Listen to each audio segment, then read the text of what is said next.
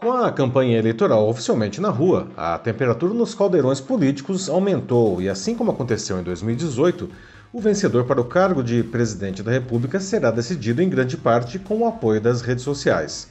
A diferença é que, nesses quatro anos, os principais atores dessa disputa aprenderam a manipular ainda mais esse recurso para que suas mensagens cheguem aos eleitores de maneira contundente. Resta saber se o resto da sociedade consegue lidar com as consequências disso. As plataformas digitais também entenderam seu papel determinante nesse cenário, tanto pela sua capacidade de influenciar os eleitores, quanto pelos efeitos que tem nisso. A última eleição presidencial americana escancarou o problema, deixando os Estados Unidos rachados ao meio até hoje, 19 meses após a catastrófica invasão do Congresso americano por seguidores do ex-presidente Donald Trump. Graças à incapacidade das plataformas digitais de lidar com as fake news e o discurso de ódio, aquelas pessoas acreditam até agora que Trump teve sua reeleição roubada a ponto de tentar impedir à força a confirmação da vitória de Joe Biden. Agora, a menos de dois meses do primeiro turno das eleições brasileiras, é legítimo questionar se as redes sociais aprenderam algo com isso e o que nós podemos aproveitar da experiência americana. Eu sou Paulo Silvestre, consultor de mídia, cultura e transformação digital, e essa é mais uma pílula de cultura digital para começarmos bem a semana, disponível em vídeo e em podcast. Essas empresas parecem estar dispostas a colaborar para que o cenário americano não se repita por aqui. Tanto que a Meta, controladora do Facebook, do Instagram e do WhatsApp, o Google, que é dono do YouTube, assim como o TikTok, o Twitter e, o Quai, firmaram um acordo de colaboração com o Tribunal Superior Eleitoral em fevereiro.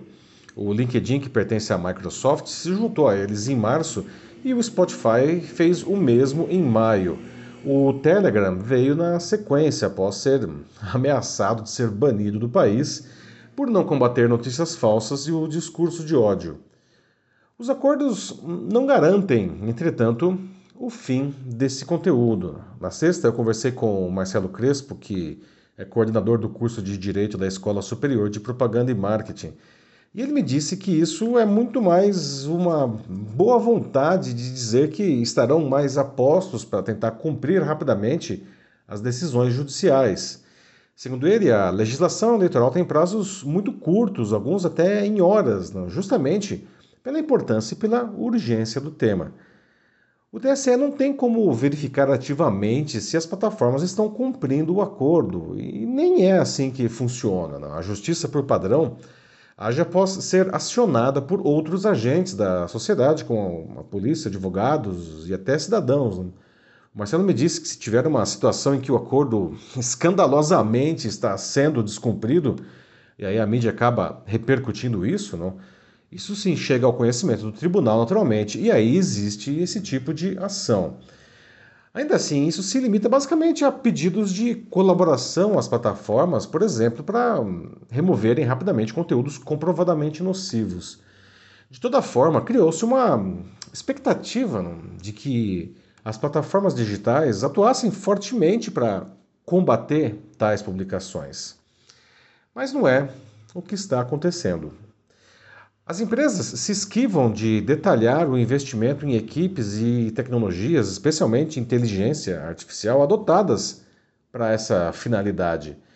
Devido ao enorme volume de conteúdo publicado pelos seus usuários, os algoritmos fazem a primeira filtragem do que é inapropriado. Ah, mais pessoas são necessárias para verificar casos duvidosos e calibrar o sistema. Ambos são necessários, então, para um combate eficiente.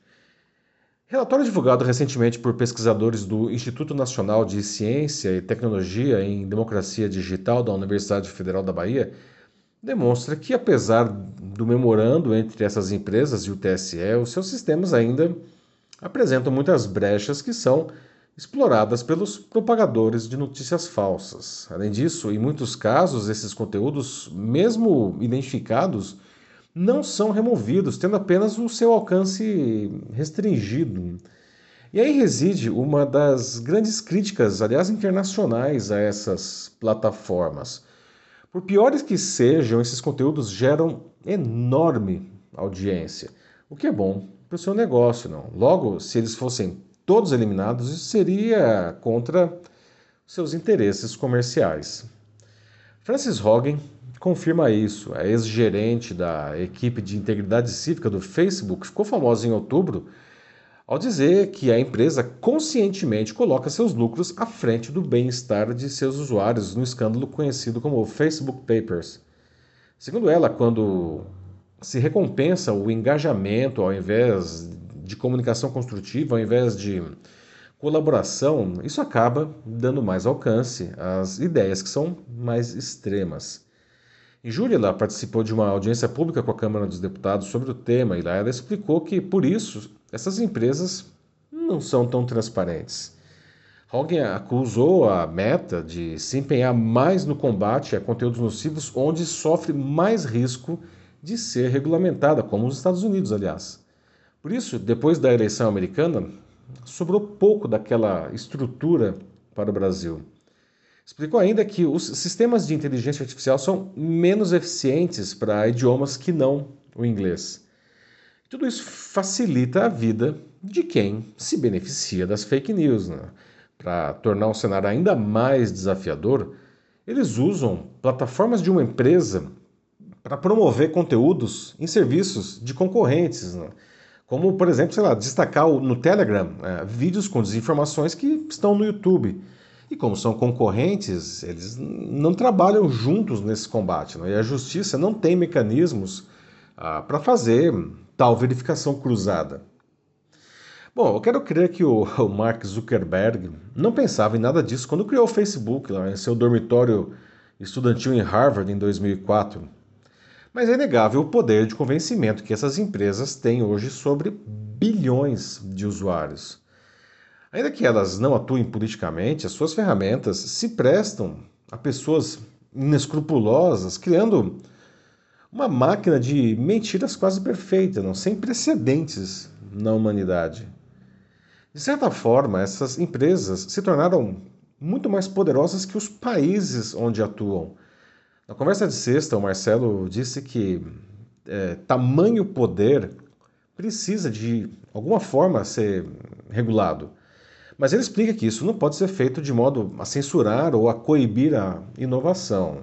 Além disso, lembra que leis que tentam regular tecnologias de maneira muito detalhada acabam ficando obsoletas rapidamente. Por tudo isso, a menos de dois meses das eleições, a colaboração entre as Big Techs e o TSE não está conseguindo conter o esperado aumento do discurso de ódio, da intolerância e de todo tipo de notícias falsas nas plataformas digitais. Parte da sociedade assiste atônita à escalada da violência explícita e até de discursos a favor de um golpe militar. Que saudades, não? Que saudades dos tempos em que as redes sociais eram usadas apenas para atividades saudáveis, como encontrar os amigos, não? Eu só espero que elas não levem o Brasil ao mesmo abismo que elas jogaram a sociedade americana. É isso aí, meus amigos. E como vocês veem a escalada desses conteúdos nocivos nas redes sociais? Vocês sentem que isso está transformando a nossa sociedade? Como acham que, que devemos nos portar diante disso? Vamos conversar sobre esse assunto. Não? Se quiser, a gente pode até levar debates assim para sua empresa, para sua instituição, né, para o fortalecimento da, da nossa democracia, da nossa sociedade. É só mandar uma mensagem aqui para mim né, ou deixar um comentário. Eu sou Paulo Silvestre, consultor de mídia, cultura e transformação digital. Um fraternal abraço. Tchau.